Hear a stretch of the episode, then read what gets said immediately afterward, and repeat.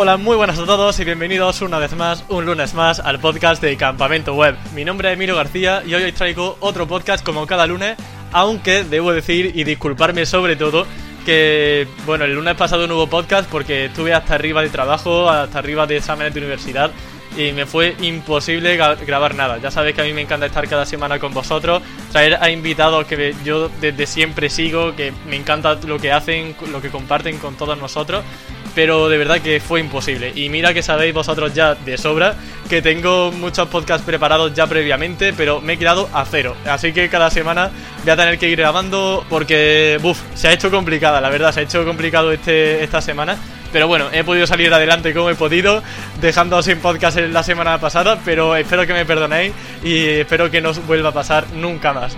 Así que bueno, dicho esto, doy paso al podcast de hoy, en el que vamos a hablar sobre 5 programas, 5 herramientas oficiales de Google que son gratuitas y que nos pueden ayudar a hacer una auditoría de nuestra página web no tan básica. Hay herramientas muy útiles que nos pueden ayudar y como ya comento, sin tener que gastar absolutamente nada de nuestro bolsillo, que siempre se agradece cuando hay 40.000 herramientas de pago. Ya lo que está en el mundillo del SEO, sabéis que si hay que pagar HREs, que si Screaming Frog, eh, luego por ejemplo una plataforma como Spreaker para el podcast, de todo, vaya.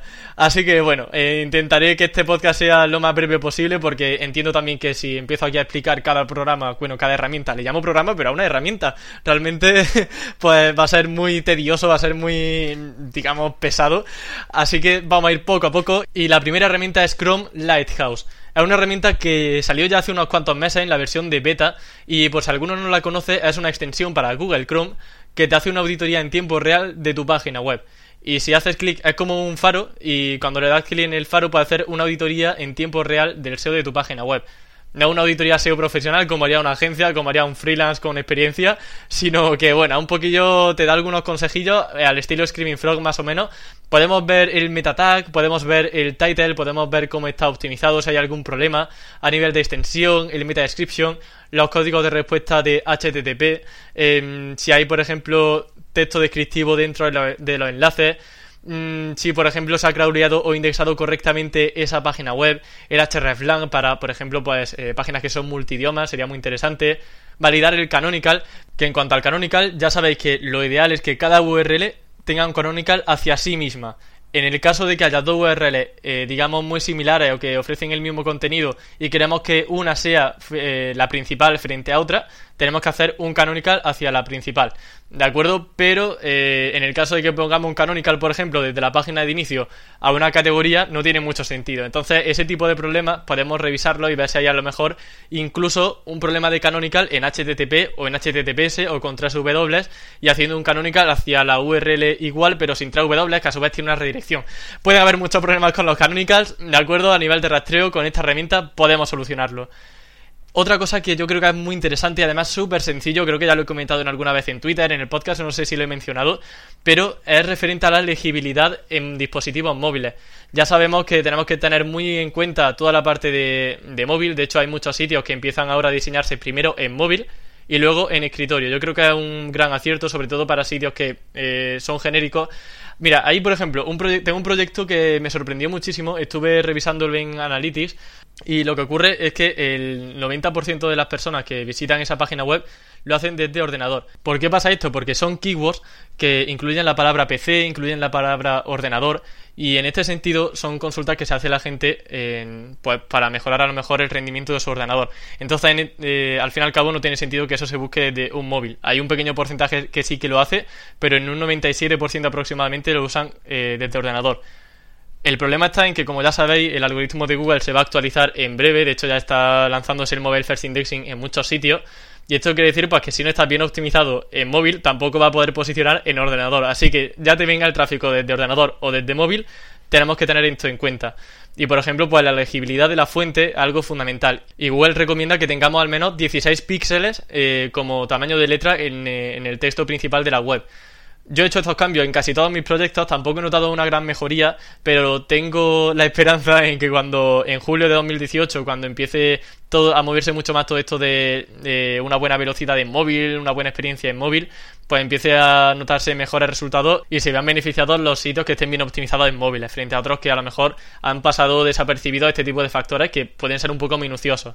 Esta herramienta es especialmente útil porque al fin y al cabo es una herramienta de Google, es oficial, y si está priorizando o si está dando mayor visibilidad a este tipo de factores es porque Google los tiene muy en cuenta a la hora de posicionar. Eh, puede ser, como he comentado, que a lo mejor a día de hoy hay algunos factores que pasen un poco desapercibidos o incluso que no es que sean importantes y que vaya a dar un gran cambio si los tienes bien, pero que si no están bien optimizados sí que puede ser perjudicial. Por ejemplo, pues tener un error 404, tener un título que no sea descriptivo, em, tener, pues no sé, un hreflang mal eh, ubicado, un canonical que esté dando problemas. Todo eso, si lo tenemos bien, puede que no nos dé un gran ranking, pero si lo tenemos mal, sí que nos va a perjudicar bastante. Entonces, un poco como curarnos en salud en ese aspecto. La segunda herramienta es Test My Site y esta es mucho más sencilla, no me voy a detener mucho más y lo que nos permite analizar es la velocidad de carga de nuestra página web en móviles. Y esto es especialmente interesante casi a día de hoy porque ya está a la vuelta de la esquina. En julio, como ya sabemos, eh, eh, Google ha anunciado que la velocidad de carga en móviles va a ser un factor determinante de ranking. Así que tener Test My Site para analizar nuestro sitio, ver si tenemos un buen servidor, eh, ver si tenemos recursos a lo mejor muy pesados, todo eso va a ayudarnos a que tengamos un mejor rendimiento. Todo lo que afecte al rendimiento móvil va a ser fundamental. Nuevamente, eh, incido en la idea de que puede ser que no sea la clave ni que vayamos a subir 40.000 posiciones de un día para otro teniendo esto, pero sí que nos ahorramos ser penalizados, ser filtrados o como queramos llamarlo para el día de mañana. Entonces son cosas que yo de verdad tengo muy en cuenta a la hora de analizar un sitio en todos mis proyectos, así que cuidado con todo esto. Y relacionado con el tema del rendimiento, tenemos luego PageSpeed Insights, también muy conocida y lo que nos permite es ver, recomendaciones de mejora a nivel de rendimiento. Por ejemplo, pues si tenemos que comprimir imágenes, si tenemos que minificar el código HTML, el CSS, si por ejemplo el servidor carga muy lento y tenemos incluso que plantearnos cambiar de empresa, todo eso se puede analizar aquí en PageSpeed Insights. Yo entiendo que son factores un poco más técnicos, que no todo a lo mejor entendemos cada uno de los factores, pero en Google al fin y al cabo buscamos cualquier problema, cualquier recomendación que nos aparezca y vamos a poder encontrar sin problema una solución. Y si no, pues contratamos un programador eh, que pueda solventar todo eso, esa, incidencia. La cuarta herramienta es mucho menos conocida, se llama Safe Browsing Test. Lo voy a tener todo en el blog de Campamento Web, en campamentoweb.com. No os preocupéis por los nombres extraños, que yo sé, no, siempre lo repito, pero bueno, que sé que mi pronunciación no es la, mejor, ni tampoco es, fácil a veces escribir las cosas en inglés. Así que bueno, ya sabéis que en el blog lo vais a tener, en el post. Y bueno, esta herramienta es sobre todo no tanto de cara al SEO, sino de cara al software malicioso, ¿vale? De cara a si tenemos a lo mejor alguna infección en la página web, algún contenido que nos hayan, eh, que nos hayan infectado, si ha habido alguna, algún tipo de phishing en la página web, todo esto se puede comprobar con esta herramienta. Además es de Google, como ya he comentado, todas las herramientas son de Google y obviamente Google tiene una gran base de datos seguro y tiene mucha información sobre navegación segura. Es muy sencillo de usar, simplemente tenemos que poner la URL de nuestra página web y va a comprobar su estado. De hecho, pone en el título comprobar el estado de un sitio web. Tú la pones y te sale el resultado.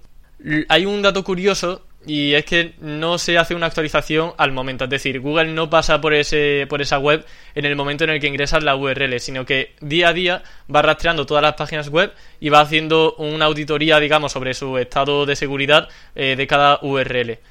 Y la quinta herramienta es Google Trends. Seguramente muchos también la conozcáis. Al final, si tenéis ya experiencia en el mundo del SEO, yo entiendo que a lo mejor estas herramientas no son, digamos, la creme de la creme, pero eh, es que al fin y al cabo son necesarias. Y con Google Trends, si os tengo que dar un consejo personal, es que lo usáis para ver si la keyword de la página web que queráis abarcar eh, sigue una tendencia positiva, si es estable o si por el contrario está bajando con el paso de los meses. Porque te puede pasar dos cosas. A mí, por ejemplo, me pasó hace poco una... Bueno, hace poco, hace ya por lo menos un mes y medio eh, que puse una keyword en un artículo y resulta que ese artículo me dio un montón de visitas porque justo en el momento de publicarlo no tenía mucha popularidad, pero la tendencia subió, subió, subió, subió y al final pues acabé recibiendo muchísimo tráfico por esa keyword porque empezó a subir en cuanto la, publiqué, ¿vale? Fue cuestión de suerte más que nada.